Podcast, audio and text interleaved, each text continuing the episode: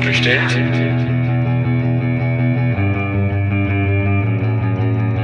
Ist so bestellt? So nicht bestellt. Der kritische Podcast über Abschiebungen. Und damit hallo und herzlich willkommen zu einer neuen Folge von So nicht bestellt, dem kritischen Podcast über Abschiebungen. Ja, wir freuen uns sehr, dass ihr wieder bei uns eingeschaltet habt hier im Podcast. Wir, das sind ich, mein Name ist Sandra, sowie Marc, den ihr gleich noch im Gespräch hören werdet. Wir geben zu, es ist ein bisschen Zeit vergangen, seitdem wir die letzten beiden Folgen veröffentlicht haben. Doch das äh, Warten hat sich auf jeden Fall gelohnt, denn jetzt dürfen wir uns darüber freuen, euch zwei weitere spannende Folgen präsentieren zu können zwei Folgen, mit denen wir unsere Best Practice-Reihe fortsetzen und zwei Folgen, mit denen wir diese Best Practice-Reihe gleichzeitig auch abschließen wollen. Ja, auch wenn wir uns bewusst sind, dass es natürlich noch viele, viele andere Möglichkeiten gibt, Abschiebungen zu verhindern, wollen wir an dieser Stelle erst einmal einen Punkt machen. Was allerdings nicht bedeutet, dass es das mit dem Podcast gewesen ist. Äh, nein, wir sind schon kräftig dabei, die nächsten Folgen zu planen und zu produzieren. Denn unserer Meinung nach gibt es noch so einige andere Facetten von Abschiebungen, die wir noch nicht so vollumfänglich betrachtet haben und was wir gern im Rahmen des Podcasts noch tun wollen. Ihr dürft also ganz gespannt sein. Ja, und die Titel der beiden Folgen haben euch vielleicht schon verraten, dass wir die letzten beiden Folgen der Best Practice Reihe der Schutzehe widmen. Was genau hinter dem Begriff steht, das haben wir dieses Mal mit unserer Gästin Hanni besprochen, die sich nämlich in ihrer Masterarbeit genauer damit auseinandergesetzt hat und uns natürlich dadurch einiges erzählen kann. Vielleicht so viel vorweg. Schutzehe meint unserem Verständnis nach erst einmal nur, dass es zu einer Eheschließung kommt zwischen einer abschiebegefährdeten Person mit einer Person, die in Deutschland ein Aufenthaltsrecht genießt oder die deutsche Staatsangehörigkeit hat. Und das vordergründige Ziel dieser Eheschließung ist, die gefährdete Person in eine aufenthaltssichernde Situation zu bringen. Was sich zunächst erstmal recht einfach anhört, bedeutet für viele dann doch einen sehr, sehr langen Weg und ein sehr intensiver Prozess, dem nicht selten auch sehr viele Steine in den Weg gelegt werden. Und was das alles für Steine sein können, das wird uns Hanni im Gespräch auch erzählen. Und damit ist eine gute Überleitung ins Gespräch mit Hanni gemacht. Das Gespräch haben wir im Übrigen schon Ende Juni aufgezeichnet. Nur noch eine Sache, bevor es losgeht, hier noch einmal der Hinweis, dass Abschiebungen grundsätzlich immer eine Form psychischer und physischer Gewalt sind und dass es sich beim Sprechen darüber natürlich nicht vermeiden lässt, dies alles auszublenden. Wenn ihr also selbst schon Gewalt erfahren habt oder Opfer von Rassismus und Diskriminierung geworden seid, dann möchten wir euch anraten, die Folgen eher nur dann zu hören, wenn es euch gerade gut geht oder ihr sie vielleicht mit jemandem zusammenhören könnt. Genau, und damit können wir nun in das Gespräch unserer letzten Folge aus der Best Practice Reihe starten. Wir wünschen euch viele neue Erkenntnisse beim Zuhören und los geht's.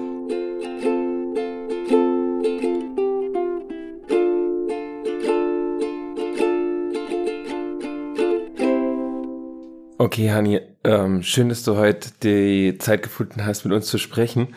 Wo kommst du denn gerade her? Äh, jetzt gerade komme ich aus der Eisenbahnstraße und äh, hallo, schön, dass ich hier bin. Eisenbahnstraße in Leipzig. Ja, in Leipzig.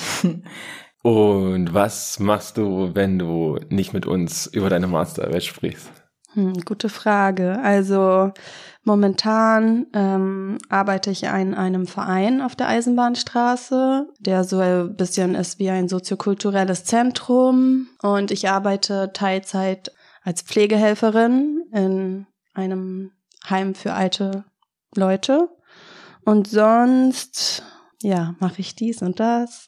Ein bisschen politische Arbeit, ein bisschen Supportarbeit ich koche zum Beispiel oft für Geld, um Personen zu unterstützen, die gerade selbst nicht arbeiten können oder Geld brauchen äh, für Anwaltskosten oder einfach Lebensunterhalt. Genau. Wir haben dich ja heute eingeladen, weil du eine Masterarbeit geschrieben hast über über, also das richtige Thema ist, ich habe jetzt gerade nochmal geschaut, äh, Diskriminierungserfahrungen im Eheschließungsverfahren bei abgelehnten Asylantrag in Deutschland.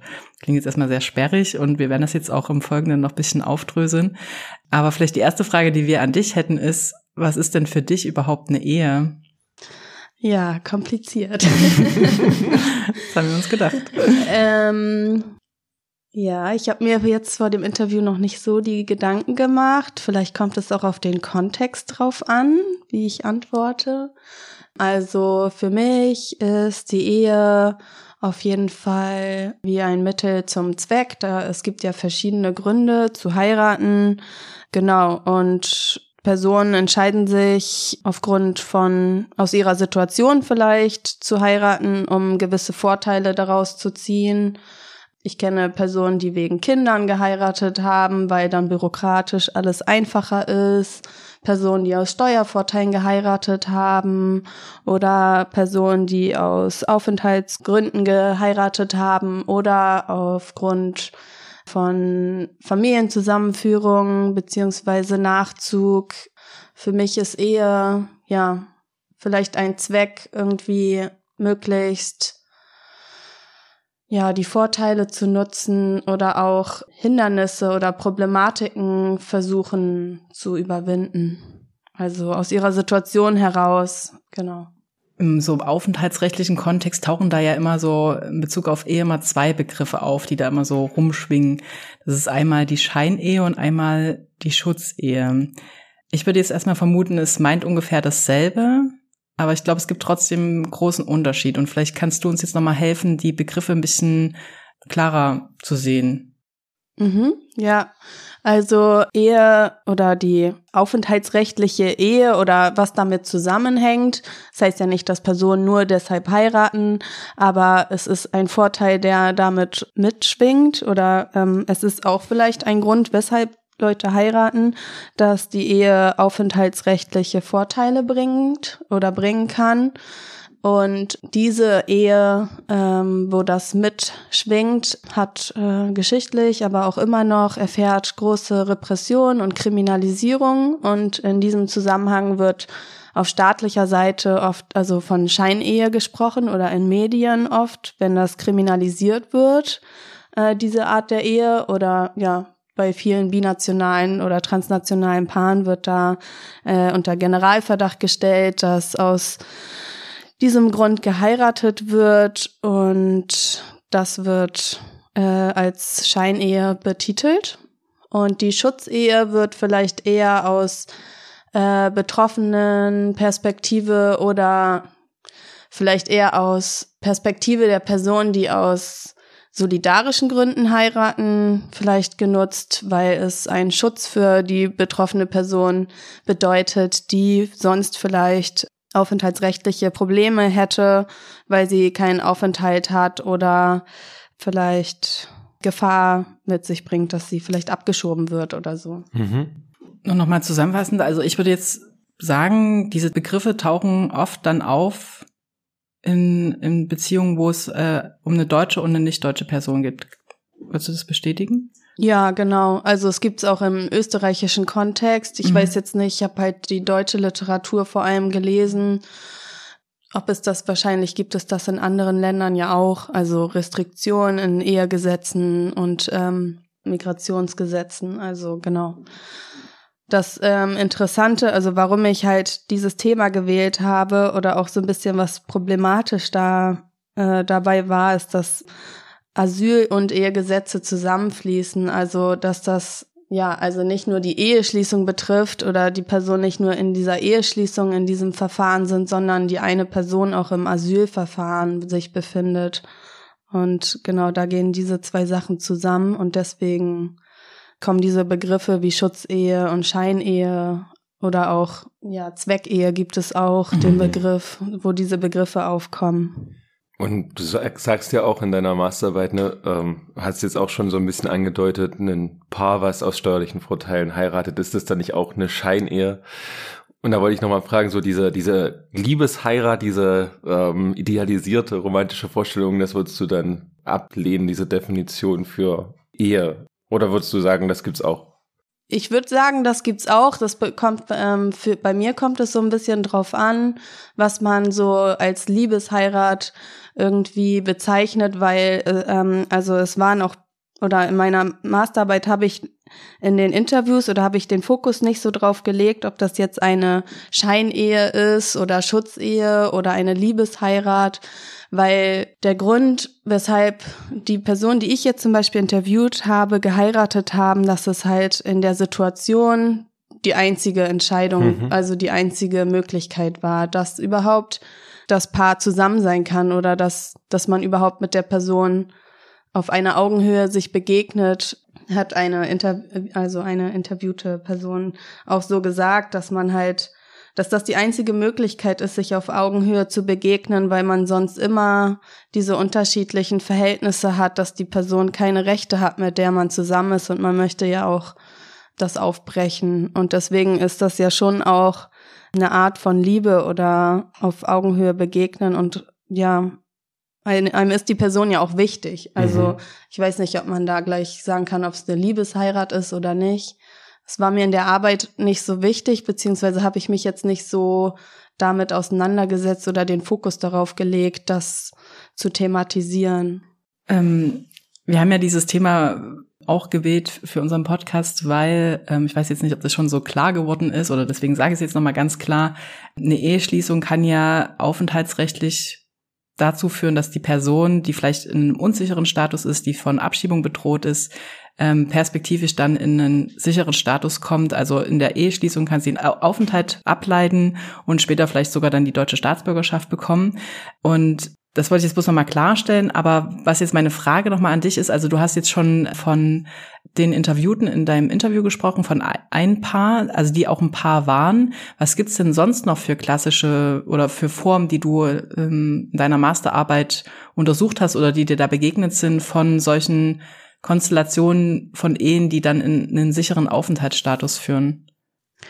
Also in meiner Masterarbeit habe ich zwei also ein Paar, das habe ich, die habe ich gemeinsam interviewt. Dann noch äh, eine Person habe ich interviewt, sie war auch ein, also sie sind auch ein Liebespaar, wie man das sagen würde. Aber der Mann war zu dem Zeitpunkt in Italien aufgrund von Dublin-Regulation mhm. und konnte an dem Interview nicht teilnehmen. Und dann habe ich noch eine Person interviewt, die eher ein solidarische Heirat, genau, diesen Eheprozess durchgelaufen ist. Und kennst du noch andere Formen oder sind das so die klassischen? Es gibt natürlich auch die Form, wo man Geld bezahlt, also wo es eine Person den vielleicht Vorteil hat, äh, aufgrund von aufenthaltsrechtlichen Vorteilen zu heiraten und die andere Person aufgrund von finanziellen Vorteilen, also dass die eine Person der anderen Person Geld gibt das ist mir nicht über den Weg gelaufen. Ich habe jetzt nicht aktiv danach gesucht. Also ich weiß, dass das passiert und das wird ja auch immer in den Medien so dargestellt äh, und auch stark kriminalisiert.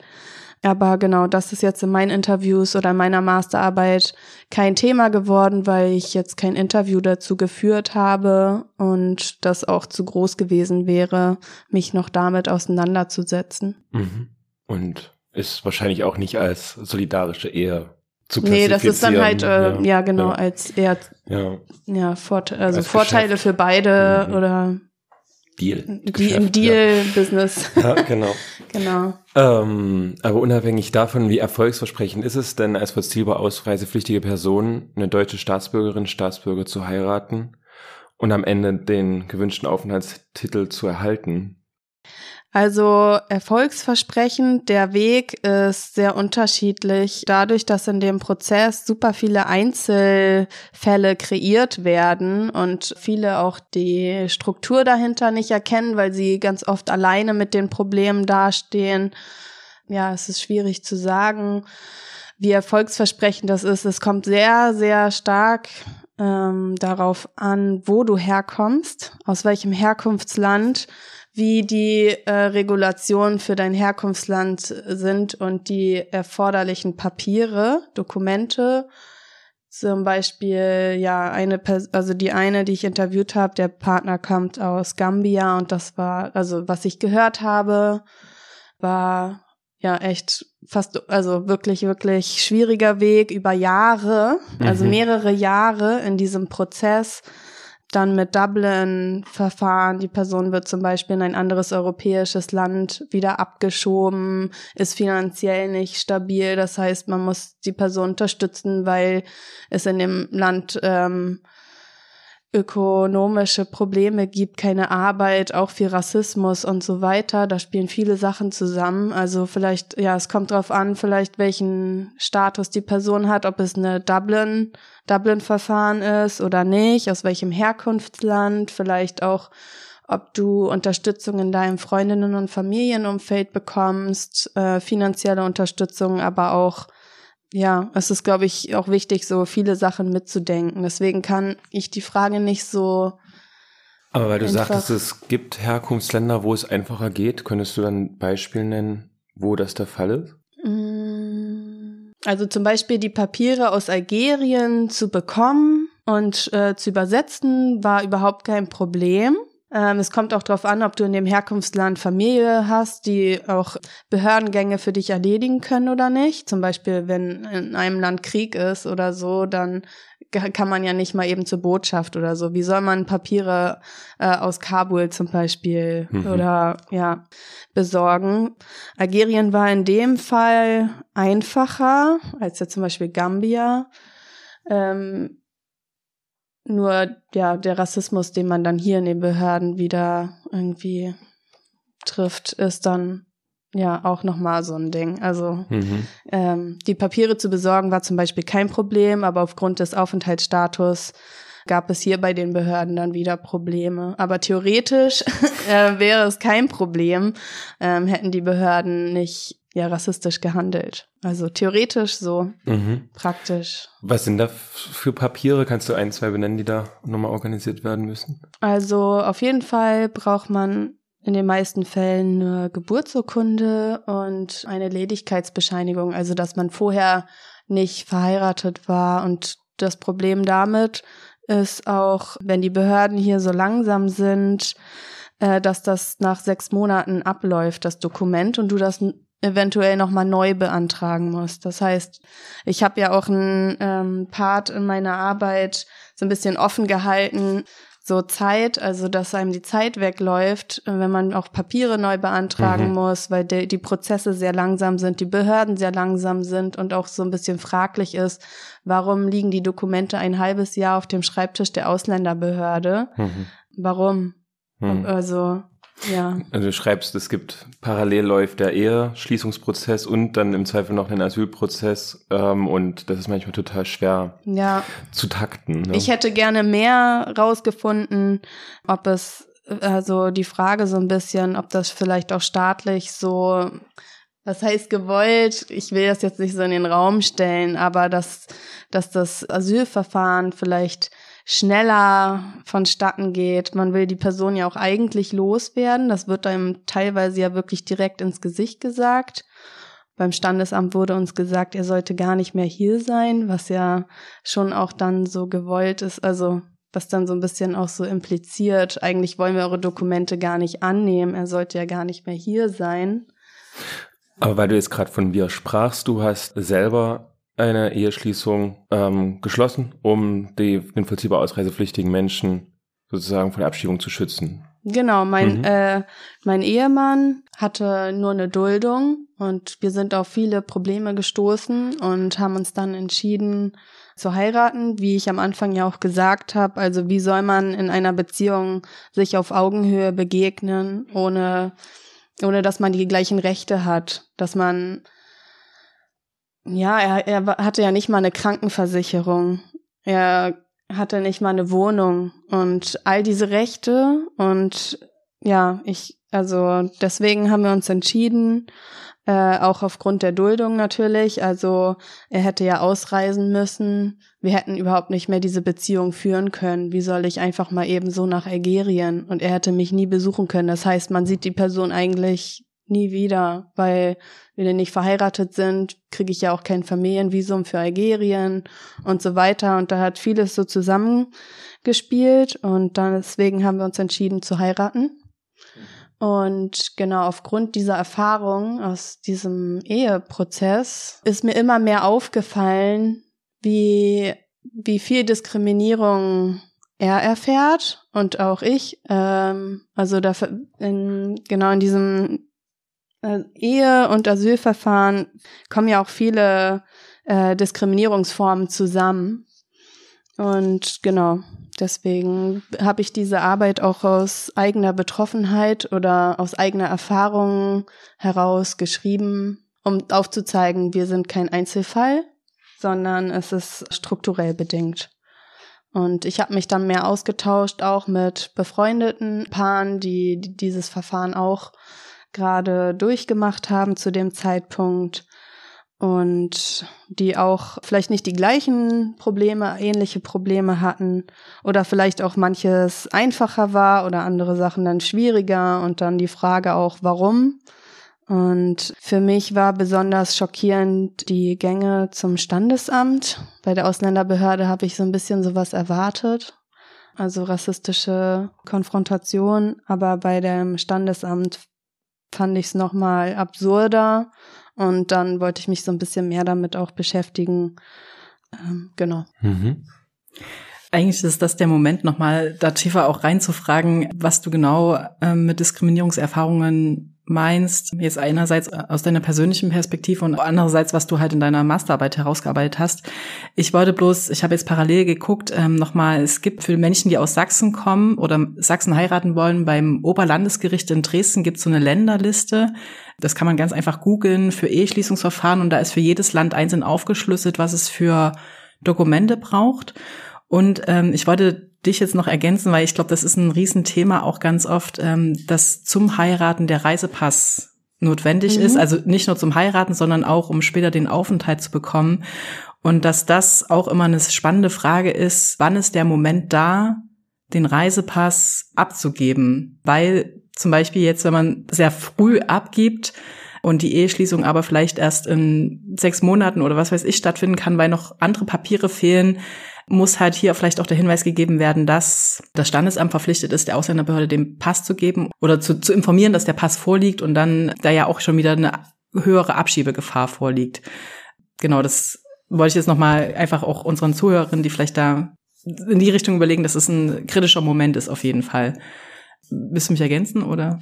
Äh, ja, es ist auf jeden Fall ein wichtiger Punkt, den zu nennen. Und ich glaube, das ist auch ein etwas, wovor viele sehr, sehr Angst haben, weil das, also es kommt natürlich darauf an, an wel in welcher Situation du in deinem Asylverfahren gerade bist, wenn du dich entscheidest zu heiraten.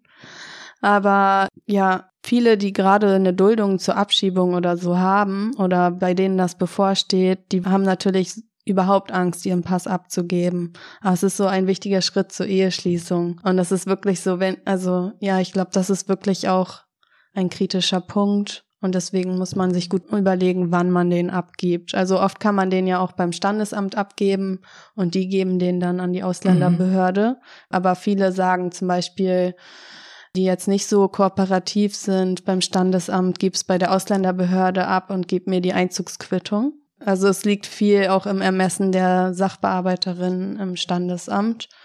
Und ja, viele geben den halt erst direkt dann ab, wenn sie die Dokumente beim Standesamt abgeben, alles gebündelt. Mhm. Ähm, und ist dir sowas begegnet? Ich frage deswegen, weil mir das in der Beratungspraxis ja oft begegnet, oder was weiß heißt oft, aber es ist mir begegnet, dass Sachen schon bei Behörden vorliegen, zum Beispiel der Reisepass, den das Standesamt braucht, das Standesamt den auch abfordert, aber die Behörden das sozusagen nicht weiterleiten und sozusagen die Eheschließung aktiv verhindern. Kennst du das irgendwie aus anderen Erzählungen, dass äh, sowas vorkommt, dass Behörden sozusagen Dokumente, die zum Heiraten notwendig sind äh, und die, die sie vorliegen haben, dann nicht entsprechend weiterleiten und sich da so querstellen? Äh, mir fällt gerade nichts ein. Ich kann es mir richtig gut vorstellen, dass sie nicht mal untereinander kooperieren und was soll man dann also man ist dann so ein bisschen so, was soll ich jetzt machen? also was, also der liegt ja mhm. schon vor. Also das Problem ist auch, wenn du den Pass abgibst, es muss ja auch in der, also in dem Papier das X weg sein. Die Angaben beruhen auf eigenen Angaben. Also ähm, dafür muss das ja auch, die Identität muss geklärt sein zur Eheschließung. Und also ich habe das auf jeden Fall mitbekommen, dass viele Leute davor wirklich richtig gestresst sind auch weil ich mal mitbekommen habe, dass der Pass dann einfach verschwunden ist oder so. Und gerade habe ich von einem Freund mitbekommen, dass er zum Beispiel seinen Ausweis abgegeben hat, damit die Identität geklärt wird, er aber den Ausweis gerade nicht zurückbekommt, um beim Konsulat seinen Pass zu beantragen. Also das ist ja viele Behörden. Also deswegen, ich denke, das ist auch viel politisch. Aus Interesse der verschwundene Pass, das ist in Sachsen passiert? Ja. Ja, weil es ist. Nee, warte, in Nee, in Thüringen. Okay, aber weil in Sachsen sind auch schon von der Landesdirektion Pässe verschwunden.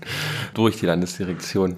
Ähm, genau, das, was du beschreibst, ist ja wahnsinnig anstrengend für beide. Und also die, die, die drei Paare, die du interviewt hast, ähm, wie sind die mit dem Stress umgegangen? Den das Ganze verursacht hat. Auch der kommunikative Aufwand zwischen beiden, das dann immer wieder abzuklären, einen Konsens zu finden. Also was ich interessant fand, also in zwei Fällen habe ich ja die deutsche Frau, die deutsche Staatsbürgerin in dem Paar dazu gefragt und ich glaube, die haben so ungeahnte Kräfte freigesetzt und mussten funktionieren. Und das kann ich auch aus eigener Erfahrung sagen. Bei mir war das auch so, ich musste funktionieren. Auch weil man sich halt, also, das heißt nicht, dass das jetzt die aber ich glaube, als deutsche Person, die sich vielleicht mit den Behörden besser auskennt, muss man sich damit auseinandersetzen und diese Arbeit übernehmen. Und ja, also man sieht halt so ein bisschen, wie die andere Person kaputt geht. Und ähm, das fand ich auch interessant, weil ja, das in, also der, in dem einen Paar war der Partner ja dabei und er hatte auch, sie haben von einer Situation gesprochen, wie er drei Tage oder so nicht mehr aufstehen konnte weil sie ähm, mit dem Sprachzertifikat nicht weitergekommen sind und er total fertig war und sie musste sich dann eine Lösung überlegen, weil ähm, Ehemann war over ja. und, over out. Ja, irgendwie man muss, man muss dann eine Person muss irgendwie dann so versuchen zu funktionieren, hm. weil die andere Person ist natürlich noch mehr betroffen und wird also erlebt ja auch den Rassismus und noch mal so andere Diskriminierungsformen als, ähm, als jetzt die privilegiertere Person teilweise in dem, also die sich vielleicht mit den Behörden besser auskennt, die Sprache spricht und so weiter. Äh, ich habe hier ein Zitat von äh, Mirko. Also alle Namen dieser Arbeit sind anonymisiert, deswegen sage ich jetzt den Namen. ähm, genau, er schreibt an einer Stelle, äh, er beschreibt die Erfahrung mit den bürokratischen Hürden die er erfährt. Er kommt aus dem Kosovo. Du stehst jeden Tag auf. Wie gesagt, ich wollte einfach von Anfang an arbeiten gehen und irgendwie jetzt hier in diesem Land neues Leben, alles zack. Aber dann ist jemand anderes da. Diese Person entscheidet, weißt du, jeden Tag. Und du hast schon genug von deiner Welt in deinem Kopf ich muss das, das, das machen, aber dann kommt von der anderen Seite nur Stress und Stress und Stress und du kommst nicht vorwärts, ja? Also ich glaube, diese Bürokratie hat schon einen Sinn, einen Zweck und alles, ist einfach nur Zerstörung. Also er beschreibt schon, er wird einfach zerstört von diesem Prozess. Und dann muss die andere Person, die das ja auch sieht, ähm, ja, funktionieren einfach, weil sonst kommt man nicht weiter. Und ja, in manchen Fällen hat man Freunde äh, oder Freundinnen, ein solidarisches Umfeld. Ich habe aber auch aus, ich glaube, Sabine hat so ein bisschen auch erzählt, wie Leute auch sagen, ja, warum suchst du dir nicht einfach jemand anderes? Also wo auch so in dem eigenen Umfeld, das eigene Umfeld nicht wirklich solidarisch ist oder das nicht verstehen, weil sie denken, du wirst nur ausgenutzt, warum tust du dir das an oder so? Also so ein bisschen aus so, ja, ich kann das gerade nicht so weil sie dann denken, die, also es klappt jetzt nicht mit dieser einen deutschen Person, vielleicht klappt es bei einer anderen besser. So. Ach so, nee, das war Oder? die deutsche Person. Sie meinten, warum suchst du Ach dir so. jetzt so jemand äh, in dieser Situation? Such dir doch einfach einen Deutschen, der, keine Ahnung, wo okay. es einfach ist, Aha. wo du einfach deine Beziehung führen kannst oder mhm. so. Aber man, also genau, sie, ja, man sucht sich das ja nicht einfach so aus oder man sagt ja, also sie war schockiert über so eine Aussage auf jeden mhm. Fall aus Gründen. Genau. Und es gibt natürlich auch Organisationen, an die man sich wenden kann.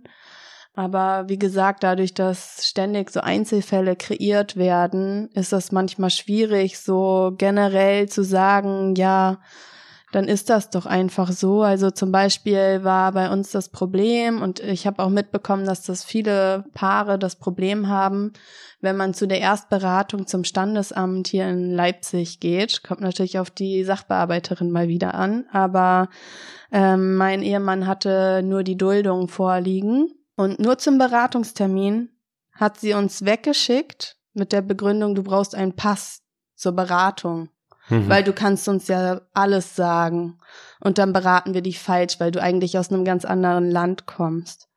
So in etwa. Das heißt, wir konnten nicht mal die Übersicht der Dokumente bekommen, die wir brauchten zur Eheschließung, weil sie ihm unterstellt hat, zu lügen direkt. Und das war für mich schon, wir, also wir mussten dann natürlich auch erstmal wieder überlegen, okay, also und eigentlich, wir wollten, also ich habe mich dann beim Verband Binationaler beraten lassen und zu dem Zeitpunkt waren die so überrascht, so hey, wieso hier in Berlin klappt das doch und ich glaube, hier gab es in Leipzig noch nicht. Ich weiß gerade nicht mehr, wie lange die hier schon in Leipzig waren. Zumindest bin ich da nicht zur Beratung gegangen, was ja am nächsten. Ich weiß gar nicht, wie lange gibt's den Verband hier in Leipzig? Weiß ich nicht, aber inzwischen gibt's. Ja, inzwischen Büro. gibt's mhm. auf jeden Fall, genau. Ähm, ich bin zum Antidiskriminierungsbüro gegangen zu der Zeit in dem Prozess. Die meinten, ja, die Gesetze sind so, wir können nichts machen. Also es war eine andere Situation. Aber das mit der Duldung äh, fand ich schon krass, weil das war seine offizielle Duldung und das war nur ein Beratungstermin. Das war nicht die Abgabe der Dokumente. Ähm, und sein Pass war zu dem Zeitpunkt noch nicht hier in Deutschland haben sie uns einfach weggeschickt. Und wir mussten einen Termin machen bei einer anderen Sachbearbeiterin und wollten uns eigentlich beschweren, aber ich weiß nicht, du bist dann so schockiert und zu dem Zeitpunkt war ich, also habe ich mich ja noch nicht so damit auseinandergesetzt und musste mich da erst vorwärts arbeiten. Und man muss, solche Situationen kommen einem ständig immer wieder. Und deswegen ist so ein Austausch super wichtig und eine Vernetzung vielleicht mit anderen Leuten, Personen und Paaren, die sich auch in so einer Situation befinden oder befanden, dass man Wissen austauscht und auch jemanden zum Reden hat oder so, um vielleicht auch Lösungen zu finden, weil man steht so oft an dem Punkt, dass man nicht weiterkommt mit den Behörden, dass die einen in den, sich in den Weg stellen oder einem irgendwas Anforderungen stellen und man weiß gerade nicht, wie man das bewältigen kann. Deswegen, ja, war das gut, dass ich Freundinnen hatte, mit denen ich mich austauschen konnte. Und wir haben immer versucht, so ein bisschen neue Lösungen zu finden, wenn mhm. wir an so einem Punkt waren. Es gibt ja vielleicht auch Menschen, die sind vollziehbar ausreisepflichtig, aber für die ist eine Schutz eher keine Option. Also würdest du sagen, das gibt's oder sollten alle oder könnten alle rein theoretisch über die Schutzehe diesen Weg gehen? Ähm, ja, ich glaube, es gibt unterschiedliche Gründe dafür, ähm, warum sich Leute doch entscheiden, das nicht zu tun. Ich glaube, diese Kriminalisierung spielt da auch mit rein und auch so ein bisschen, also Kriminalisierung, aber auch äh, der Ruf dieser Ehe. Also weil Medien und weil das so kriminalisiert wird, diese Scheinehe, schreckt das natürlich viele ab oder es ist auch so ein bisschen in den Leuten so, das ist was Schlechtes, was du machst. Also natürlich geht das auch an Betroffenen nicht vorbei. Also es ist ja, sie werden auch kriminalisiert. Es wird so, du machst etwas Kriminelles, du bist kriminell, ähm, was ja, was sich ja komplett durch ihr Asylverfahren schon schon zieht, so Asylmissbrauch oder keine Ahnung, sie werden so rassistische Polizeikontrollen. Ständig erleben sie etwas und werden kriminalisiert. Und deswegen glaube ich, ist es dann auch wieder so, du machst etwas Kriminelles. Vielleicht ist das auch so ein Grund. Oder ja, manche vielleicht auch aus religiösen Gründen. Ich möchte nur aus Liebe, also wirklich großer Liebe und für immer mit der Person zusammen sein. Deswegen entscheidet man sich vielleicht auch gegen eine sogenannte Schutzehe aus solidarischen Gründen. Oder ja, man versucht es vielleicht und gibt es auf. Gibt es richtig, richtig viele. Die scheitern einfach an diesen Hindernissen. Also finanziell oder auch psychisch oder auch einfach, weil sie nicht weiterkommen. Ja, da gibt's richtig, richtig viele, die daran scheitern, glaube ich. Und ja, das sind so die Gründe, die mir jetzt vielleicht so einfallen. Es gibt noch das Beispiel von Amri aus seiner Masterarbeit, der da beschreibt, die Ehe hat ähm, auch weniger Stress mit seiner eigenen Familie im Herkunftsland bedeutet. Äh, kannst du sagen, warum? Ja, genau. Also er hat wohl in, also er kommt aus Pakistan und seine Familie hat erwartet, dass er eine Frau findet und heiratet und eine Familie gründet. Und das äh, war zu dem Zeitpunkt des Interviews überhaupt nicht so sein Wunsch für seine Zukunft. Deswegen hat er das in dem Interview so gesagt, weil er erstmal seine Freiheit ausleben möchte und auch andere Wünsche für sein Leben hat und äh, nach Europa gekommen ist. Und dann war das, glaube ich, so ein bisschen so eine zweifache Lösung für, also für zwei Probleme. Einmal für Aufenthalt in Europa, hier ein Leben aufbauen. Äh, er hat ja auch Freunde gefunden, mit denen zusammen, ja, zusammen zu sein. Und dann aber auch so ein bisschen der Druck von der Familie, eine eigene Familie zu gründen, eine Frau zu finden. Und damit konnte er sagen, ja, ich habe jetzt eine Frau und damit war das dann so ein bisschen gelöst. Also auch so, ich meine, dieses gesellschaftliche Ideal, irgendwie eine Familie zu gründen und Kinder zu bekommen, ähm, dieser Druck auf Personen, ja, auch so ein bisschen, wer ist auch ein Zweck? Ich meine, ja, es gibt wahrscheinlich auch Personen, die aus diesen Gründen heiraten, einfach um um so die Bedürfnisse der Familie zu stillen, irgendwie, vielleicht auch homosexuelle Paare, die dadurch vielleicht zeigen, ja, guck, ich bin heterosexuell und lass mich in Ruhe so ein mhm. bisschen und dann aber ja ihr Ding machen können oder besser, also ja, ein bisschen freier sich vielleicht. Ist natürlich auch, ja. Ähm, wir haben ja jetzt eigentlich die ganze Zeit nur über die erste Hürde gesprochen, nämlich überhaupt erstmal die Ehe zu schließen. Und wir haben ja noch gar nicht darüber, also das bedeutet ja nicht, dass man sofort dann den Aufenthaltstitel bekommt, sondern den muss man ja beantragen und auch dafür müssen ja ähm, Voraussetzungen erfüllt sein. Also es sind sozusagen zwei Hürden zu nehmen. In der ersten Hürde, um das jetzt nochmal klar zu haben, ist ja eher das Standesamt äh, die zuständige Behörde, weil das die Behörde ist, die die Ehe schließt. Und dann für die Aufenthaltserteilung kommt dann halt wieder die Ausländerbehörde ins Spiel. Und vielleicht kannst du uns da nochmal sagen, was da auch für Voraussetzungen erfüllt sein müssen. Weil es ist nicht nur der Ehevertrag, wie ich weiß. nee, das ist nicht nur der Ehevertrag. Also eine große Hürde ist für viele bestimmt der Sprachnachweis, weil je nachdem, in welchem Aufenthaltsstatus du dich befindest, hast du halt ein Recht auf Sprachkurs oder nicht. Und ja, genau, das ist auf jeden Fall bei Mirko, der aus dem Kosovo kam. Er hat richtig schnell gut Deutsch gelernt, aber selbstständig. Und er hat auf jeden Fall so ein bisschen auch mit diesem Deutschzertifikat gehadert. Das Problem ist auch, dass aufgrund dessen, dass dieses Asylverfahren läuft, kann man nicht, also können viele nicht einfach in den normalen Aufenthalt wechseln.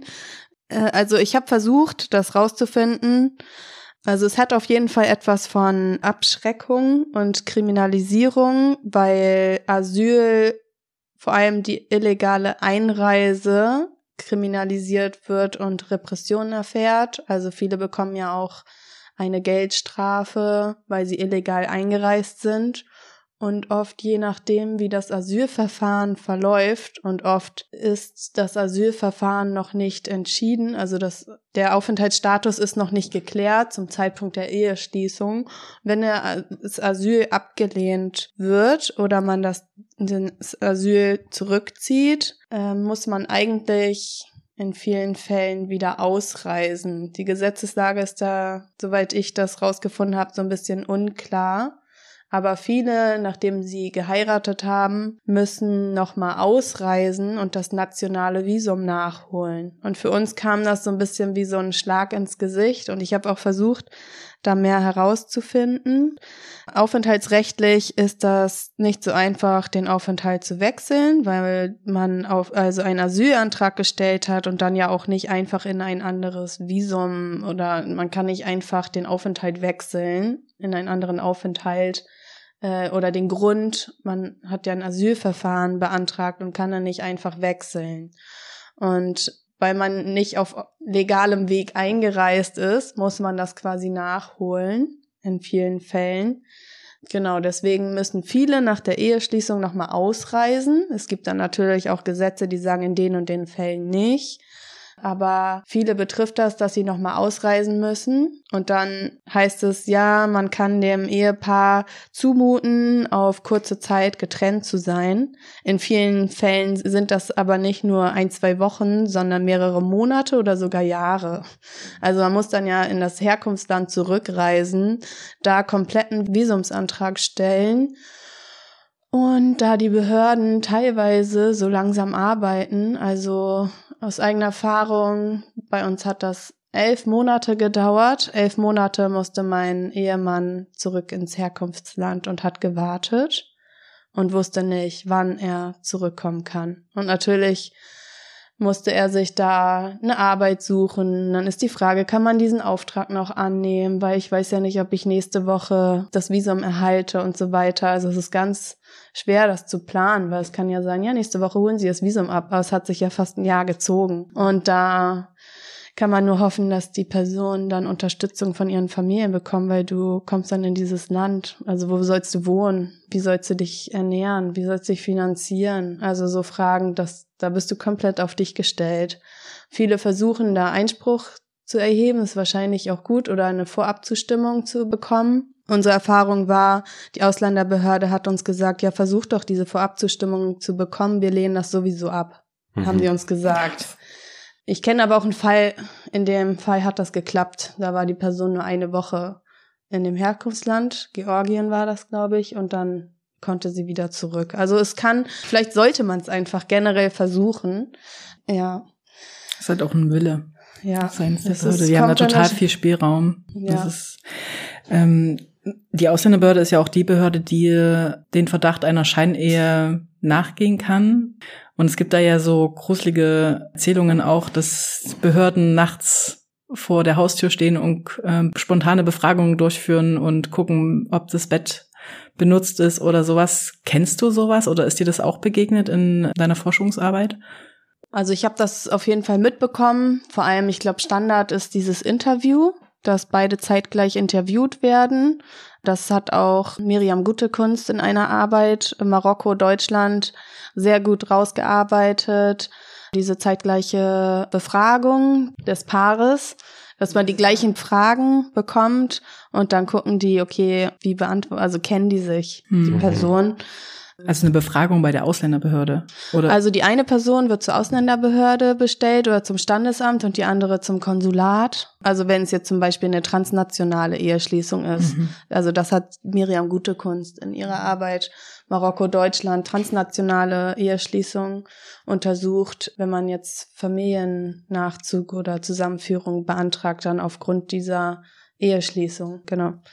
Aber ich habe das auch von Personen hier in Leipzig mitbekommen, dass die zeitgleich befragt werden, die eine Person in dem Raum und die andere in dem Raum. Und dann wird geguckt, ob man sich kennt. Und dann wird gefragt, wie heißt deine Schwester, was isst du zum Frühstück oder, oder ja, die Partnerin, meine ich. Es gab auch mal eine Broschüre von Kanakatak, welche Farbe hat deine Zahnbürste oder so, hieß der Titel, glaube ich. Und da haben die auch so ein paar Fragen ja, gefragt. Ich weiß nicht, ich finde das witzig, weil die Zahnbürste wechselt man ja auch und hat immer eine andere Farbe, also auch wirklich absurd. Und es kommen auch wirklich private Fragen teilweise. Also ich habe schon mitbekommen, dass äh, wirklich grenzwertige Fragen gestellt werden. Man muss natürlich nicht zu allen eine Antwort geben. Man kann ja auch sagen, es ist jetzt Privatsache. Ich nutze immer heimlich die Bürste meiner Frau. Aber sie weiß nichts davon. ja. Ähm. Also teilweise wird, glaube ich, auch der Reisepass einfach befragt. Also man muss ein Foto von dem Reisepass abgeben und es wird geguckt, welche Stempel hast du da drin. Also zum Beispiel hast du deinen Ehepartner auch besucht oder nicht. Und da wird so ein bisschen als Beweis, dass man sich kennt, gefragt, ob man sich gegenseitig besucht hat. Als Beispiel, genau diese Befragung. Momentan ist, glaube ich, eher schwierig, wenn man halt nicht die gleiche Sprache spricht. Das ist suspicious. Aber eigentlich, ja, habe ich jetzt nichts, außer es gibt schon wirklich einen Grund dafür oder es gibt schon so Hinweise darauf oder so, dass es irgendwie sowas ist, dass sie dann eine Hausdurchsuchung machen oder so. Also bei den dir bekannten Fällen sind die Leute recht gut da durchgekommen. Ja, mit viel Stress auch, aber ja, also mhm. die Personen kannten sich aber auch in meinem Fall, also die Personen kannten sich auch. Noch eine Kontrolle oder Kontrollinstanz in dem Eheverfahren ist natürlich auch wie so ein Vertrauensanwalt, den man bezahlen muss, der dann in dein Herkunftsland, in deinem Dorf und deiner Familie Fragen stellt zu deiner Identität und der Ehefähigkeit, also Ledigkeit, also ob du verheiratet bist oder nicht. Da habe ich halt mitbekommen, dass das teilweise kritisch ist, weil sie dann ja auch äh, Familie und Bekannte oder im Dorf einfach Fragen stellen und vielleicht auch Informationen geben, die man vielleicht gar nicht der Familie geben möchte. Mhm. Oder in dem Dorf oder in der Stadt. Und ja, dass das wirklich ein Eingriff in die Privatsphäre ist. Und den muss man dann auch selbst bezahlen. Und ich habe gehört, dass aus Gambia zum Beispiel ähm, dann auch so, also die Familie befragt wird und dann behauptet wird, sie wüssten das Geburtsdatum nicht. Dabei kann das gar nicht sein, weil natürlich spricht man ja auch noch mal alles durch. In manchen Ländern ist vielleicht die Geburtsurkunde nicht das wichtigste Dokument ihres Lebens oder so. Das ist halt wirklich deutsche Bürokratie, die da so fokussiert drauf ist. Oder es gibt auch gar keine Botschaft oder so in dem, also und dann wird wirklich dieser Anwalt oder, oder diese Person beauftragt, deine Identität zu klären. Und äh, die Familie weiß vielleicht auch nicht alles zu dir. Aber ah, ist das in jedem Fall so mit den Vertrauensanwältinnen? Ich glaube, das kommt immer in Ländern, ja, ja. Wo, wo du eher wo Pakistan ja, und Gambia habe ich das mitbekommen, Algerien war und Marokko habe ich das nicht mitbekommen. Kommt drauf an, aus welchem Land du kommst und welche Dokumente hier vielleicht auch an, ja. Was es auch für so ein Registrierungssystem gibt und genau. sowas. Mhm. Ich glaube, das spielt immer eine Rolle. Aber es ist eine Person, die sozusagen von der deutschen Botschaft geschickt wird. Und ähm, es gibt ja auch Berichte, auch dass so Vertrauensanwälte, ich denke, ich kann hier bewusst von einer männlichen Form sprechen, mhm. ähm, dass die äh, auch Familien in Gefahren bringen. Mhm. So, also ich wenn da jemand ins Dorf kommt und nach einer Person fragt und so. Also da gibt's auch Geschichten, dass das sozusagen auch äh, ein total gefährliches Moment ist. Also ich habe auch wirklich so aus Gambia, ich, ich war in so einer Gruppe, die sich so ein bisschen ausgetauscht hat. Und das war schon komisch oder was heißt komisch? Also man muss da schon skeptisch sein, wie oft sie gesagt haben, die Familien lügen. Also das kann gar nicht sein, weil sich natürlich auch äh, Leute vorher austauschen und so Fragen durchgehen und um sich nochmal so abzudaten, was überhaupt jetzt so die Infos sind, die sie fragen, damit die Familie auch vorbereitet ist. Also es kann gar nicht sein, dass, dass die Familien das so oft so falsch sagen. Deswegen glaube ich schon, dass da auch so, ähm, ja, bisschen, wie sagt man, politisches Interesse hintersteckt. Das klingt ja alles so ein bisschen demotivierend. Also es könnte sein, dass da jetzt draußen Leute uns zuhören und sich denken, oh Gott, niemals mache ich das. ähm, weil wir haben jetzt, glaube ich, an vielen Stellen gezeigt, wie schwierig das ist. Also einerseits der Eheschließungsprozess und andererseits dann auch den Aufenthalt dann wirklich äh, zu bekommen. Und da würde ich dich jetzt einfach nochmal bitten, oder vielleicht kannst du uns einfach nochmal so ein paar motivierende Sachen mitgeben, warum Menschen das machen sollten. Also was Motivierendes. Also für viele Personen ist das der einzige Weg, oft überhaupt in Deutschland bleiben zu können und sich hier eine Zukunft aufzubauen, weil sie kein, keine Aussicht auf Asyl haben, weil sie wissen, ich komme aus dem Land. Es wird gesagt, das ist sicher von Anfang an. Also ich habe nicht mal eine Chance darauf. Und ja, aufgrund der Aushöhlung des Asylsystems, also da, dass das Asylsystem immer mehr abgeschafft wird und manche Länder einfach als sicher dargestellt werden und nicht mehr so der individuelle Fall so viel bedeutet oder nicht mehr so angeschaut wird, ist es für viele einfach so die einzige Chance auf wirklich einen Aufenthalt. Aber es gehen auch also viele Rechte einher und es, ich finde, es ist eine Motivation auf jeden Fall, dass eigentlich, ich meine, eigentlich ist es ja eine Demokratie. also sollte es eigentlich von allen Menschen in Deutschland so ein Anspruch sein, dass alle dass die gleichen Rechte haben.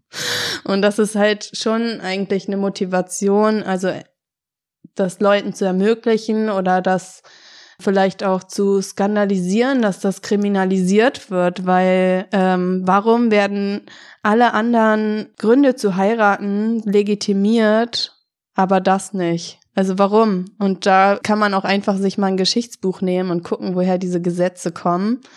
Und ähm, wenn man sich das selbst nicht vorstellen kann zu heiraten, also ich will jetzt nicht aufrufen, heiratet alle, aber ähm, es gibt auch Personen, die man unterstützen kann. Man kann sich auch einfach mal mit diesen Gesetzen auseinandersetzen und gucken, woher die kommen, gucken, was passiert eigentlich gerade, wie wird das in den Medien dargestellt. Und ich meine, es ist im Grundgesetz. Es ist einfach ein Recht, dass alle diesen Schritt gehen können und sollten, also die Möglichkeit haben sollten, das zu tun, was sie, wenn sie das wollen. Und in der Praxis ist das einfach nicht so für viele Personen, also Zusammenhang mit Asylverfahren. Und deswegen sollte es schon eine Motivation sein, sich überhaupt vielleicht erstmal ein bisschen damit auseinanderzusetzen. Das ist vielleicht so der erste Schritt. Und vielleicht auch so ein bisschen sensibler dafür sein, wenn Personen also welche Partnerwahl man hat und nicht einfach so Sprüche klopfen wie, ja, dann such dir doch einfach jemand anderen oder so. Und vielleicht auch anerkennen, dass sowas viel Geld kostet und dass das immer noch auch eine Klassenfrage ist. Da spielen so viele Diskriminierungsformen mit rein, dass, dass das für viele ein Thema sein könnte, sich damit zu beschäftigen. Du schreibst ja auch in der Einleitung deiner Masterarbeit und das fand ich auch ganz motivierend, Europa ist, das, weil du auch gerade gesagt hast, das kann man, das kann sich aber gucken, woher die Gesetze kommen. Äh, geschichtlich, dass Europa ja spätestens seit dem 20. Jahrhundert klar war, es ist in Nationalstaaten organisiert und dass die ganze Diskriminierung, die du beschrieben hast, Teil des, des Grenzregimes ist Europas. Äh, also zu einem Grenzregime könnte man vielleicht eine, was jetzt bekannt ist vielleicht Frontex zählen, Zäune, das Dublin-Verfahren, also was gehört dazu, genauso wie diese Diskriminierung. Und du schreibst dann, dass jedoch die wenigsten sozialen Prozesse diese Grenzen respektieren, ist es kaum möglich, sie vollständig zu schließen. Also die Menschen sind, die, also eigentlich klingt das so wie die Menschen sind immer findiger als das System und werden immer irgendwie die Grenzen auch überwinden. Eben zum Beispiel eben durch diese solidarischen Praxen, die du heute auch beschrieben hast. Okay, und damit würden wir dann auch äh, in die Schlusskurve einbiegen und noch mit vielleicht einer kleinen Scherzfrage schließen, bevor wir dann unsere bestelltesten Frage stellen. Ähm, wie hoch würdest du denn die, die Scheidungsrate bei Schutzehen einschätzen? Hm, gute Frage. also ähm, dadurch, dass ja auch viele Paare einfach heiraten, damit sie diese Beziehung führen, glaube ich, gibt es auch viele, die man jetzt unter Schutzehe vielleicht so schreiben würde, weil sie jetzt nicht heiraten, äh, weil das die große Liebe ihres Lebens ist, sondern einfach, um mit der Person zusammen zu sein. Aber dadurch, dass ich jetzt eher Personen im Eheverfahren und so interviewt habe, kann ich dazu nicht so wirklich was sagen, weil also eher was vermuten. Aber ja, genau, wie gesagt, viele Paare heiraten ja auch einfach, um mit der Person zusammen zu sein. Und das eine Paar ist auch noch zusammen, also äh, beide Paare sind noch zusammen, sorry. Ja, vielleicht macht man auch einfach zusammen was durch und ja, oder manche gehen daran vielleicht kaputt, manche Beziehungen, weil es einfach nur Stress bedeutet, dieser das ganze Verfahren und die Quality Time dabei total komplett verloren geht. Ja, manche bleiben vielleicht einfach erstmal zusammen. Es hat ja auch Steuervorteile. ich weiß nicht. Stimmt. Ähm, ja, Scheidung kostet ja auch Geld, ne? ja, genau, Scheidung kostet auch Geld.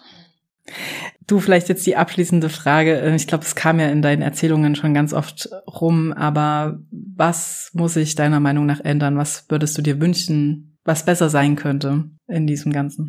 In diesem Ganzen? ähm, ja, Gute Frage, auf jeden Fall alles.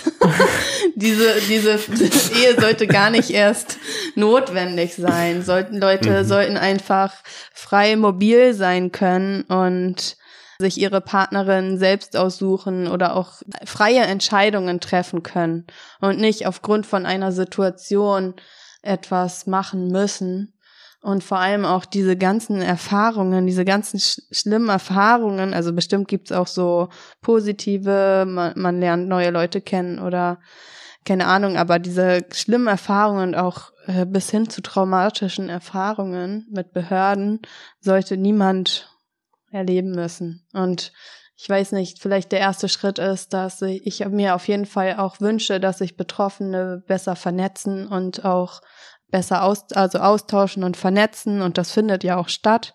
Aber es sollte noch viel, viel mehr passieren und auch das Umfeld sich dazu mehr beliest und vielleicht auch Betroffenen zuhört und auch guckt, was so die Probleme sind und sie unterstützt, weil es ist einfach ein strukturelles Problem. Es sind keine Einzelfälle.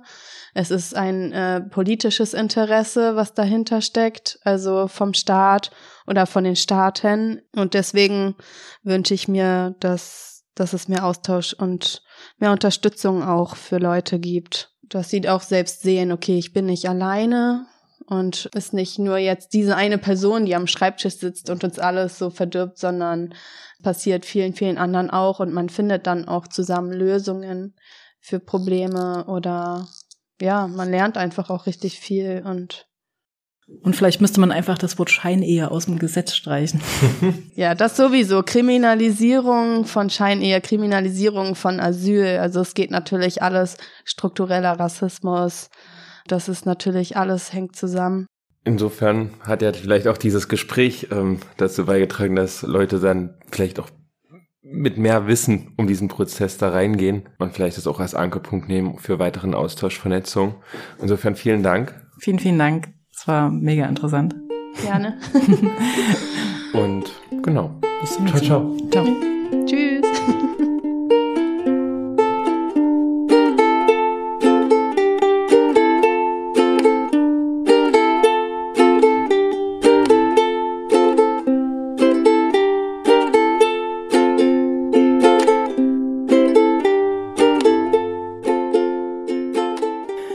So, und damit endet eine weitere So nicht bestellt Podcast-Folge. Wir hoffen, dass ihr so einiges aus dem Gespräch mit Hani mitnehmen könnt. Also neue Gedankenanstöße oder Ideen, wie ihr euch persönlich gegen Abschiebung einsetzen könnt. Und auch wenn das Gespräch eher gezeigt hat, wie schwierig der Prozess vom Heiraten bis hin zu einer Aufenthaltssicherung sein kann, hoffen wir doch damit auch einige Fragen geklärt zu haben oder Bedenken ausgeräumt zu haben. Ja, wir denken nämlich, dass Schutzehe ein sehr wichtiger politischer Protest gegen Abschiebungen ist und gleichzeitig auch eine Form, einige der eigenen Privilegien an andere weiterzugeben. Das heißt, je mehr Menschen diese Möglichkeit kennen und sich entscheiden, in Form einer Schutzehe solidarisch mit anderen Menschen zu sein, desto mehr Menschen könnten vor einer Abschiebung geschützt werden. Ja, und wenn euer nächster Gang jetzt nicht gleich zum Standesamt ist, dann könntet ihr uns zumindest damit den Gefallen tun, die Folge an andere Menschen in eurem Umfeld weiterzuschicken, in euren Familien- und Freundenkreisen auch das gerne das Thema Schutzehe mehr zu diskutieren und euch auch mit anderen zu vernetzen. Ein paar weiterführende Links zu hilfreichen Infos findet ihr wie immer auch in den Shownotes. Ja, und wenn ihr Gedanken, Fragen und sonstiges Feedback zu dieser oder ja auch anderen Folgen habt, dann schreibt uns gerne eine E-Mail an so nicht bestellt at boncourage.de oder kontaktiert uns über Social Media. Ihr findet uns auf Twitter, Instagram und Facebook und natürlich könnt ihr uns dort auch gerne folgen. Und wie gesagt, teilt die Folge gerne mit anderen Menschen aus eurem Umfeld. Ja, denn nur so schaffen wir es auch mit dem Podcast eine höhere Reichweite zu bekommen. Ja, und damit verabschieden wir uns an dieser Stelle. Wir hören uns hoffentlich schon bald wieder. Macht's gut und denkt daran, Paragraph 1 Asylgesetz, Bleiberecht für alle. Nicht so bestellt.